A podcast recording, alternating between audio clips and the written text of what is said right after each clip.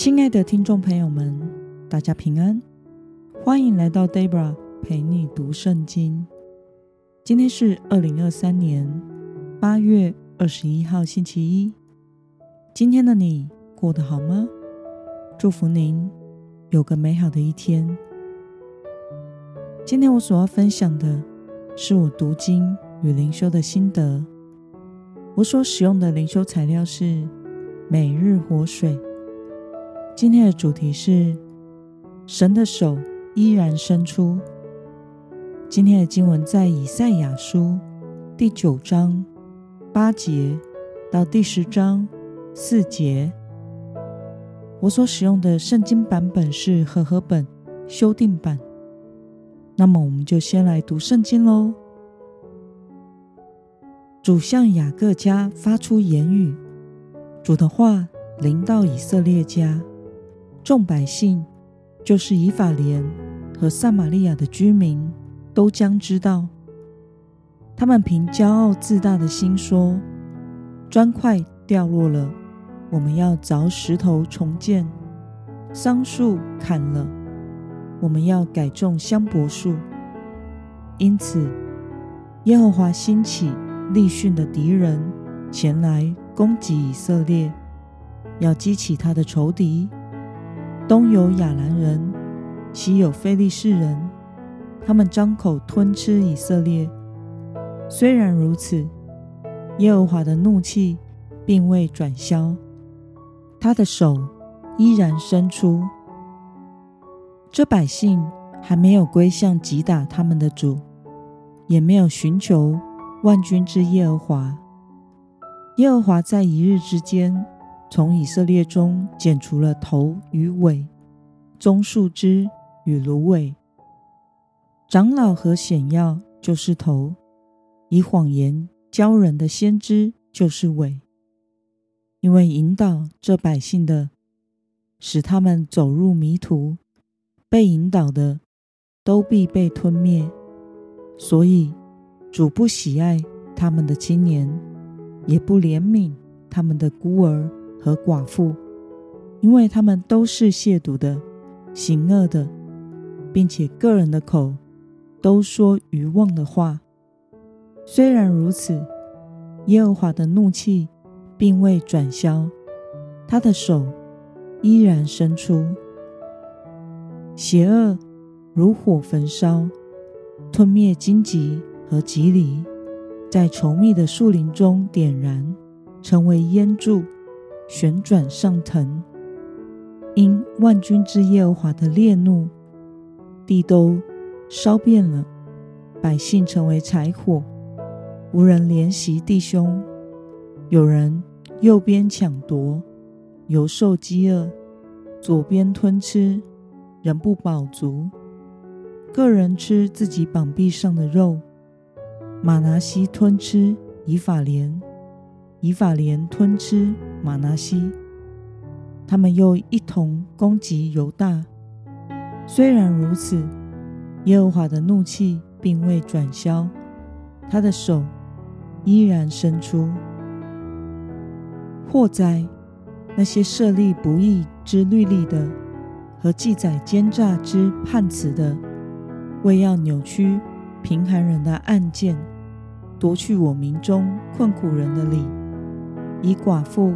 当作掳物，以孤儿当作掠物，到降罚的日子，灾祸从远方临到，那时你们要怎么办呢？你们要向谁逃奔求救呢？你们的财宝要存放何处呢？他们只得屈身在被掳的人之下，扑倒在被杀的人中间。虽然如此，耶和华的怒气并未转消，他的手依然伸出。让我们来观察今天的经文内容。在今天的经文中，主向以色列家发预言，百姓听到神的警告的反应是变得更加的骄傲悖逆。他们说。砖块掉落了，我们要凿石头重建，桑树砍了，我们要改种香柏树。而神为了改变他的百姓，就兴起仇敌攻击他们，作为管教，并剪除他们的长老和先知。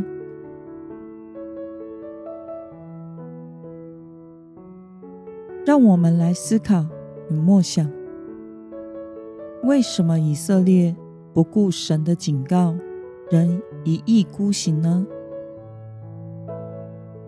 我想，这是因为人有傲气和怒气所带来的悖逆。做父母的和老师的，大概都遇过：你越要我这样，我就偏不要这样的孩子。以色列人。也是这样回应神的，即使受到了击打，却仍然不悔改，试图用人手的力量与属世的方法来解决，以至于神的手依然伸出，不停止管教他们。那么，看到以色列人听到了神的劝诫和警告，受到了神的击打。却仍然不悔改，你有什么样的感想呢？中文有一句谚语说：“不见棺材不掉泪”，将人性形容得很贴切，比喻一个人非常的顽固，如不让他尝到失败的苦果，是不会认错或改正的。以色列人受到了击打。仍然不回转归向神，乃是因为这个击打管教还没有让他们走到尽头。我们都知道，以色列人最后经历亡国与被掳之后，回到了故土，他们就从此不再拜偶像了，直到今日，而且还有各种严格律法的规定。如果他们在被管教的时候，就开始回转向神，遵行神的命令，也就不至于全然被亡国了。唯有谦卑的人，才能够接受忠告的。人只要心中的傲气一被冒犯，就什么话都听不进去了，而且还会故意反其道而行。盼望我们能够有一颗谦卑。和柔软的心，能接受圣灵的提醒，或是上帝借着人对我们的劝告，在被管教之前，就快快的来到神面前悔改，接受生命被神来调整。那么今天的经文可以带给我们什么样的决心与应用呢？让我们试着想想。当我们面对神的告诫、圣灵的提醒时，我们的反应是什么呢？为了借着真实的悔改来到神的面前，今天的你决定要怎么做呢？让我们一同来祷告。亲爱的天父上帝，感谢你透过今天的经文，使我们看到以色列人。听到了你的劝诫与警告，受到了你的管教与击打，却仍然不悔改，以至于你管教的手不收回。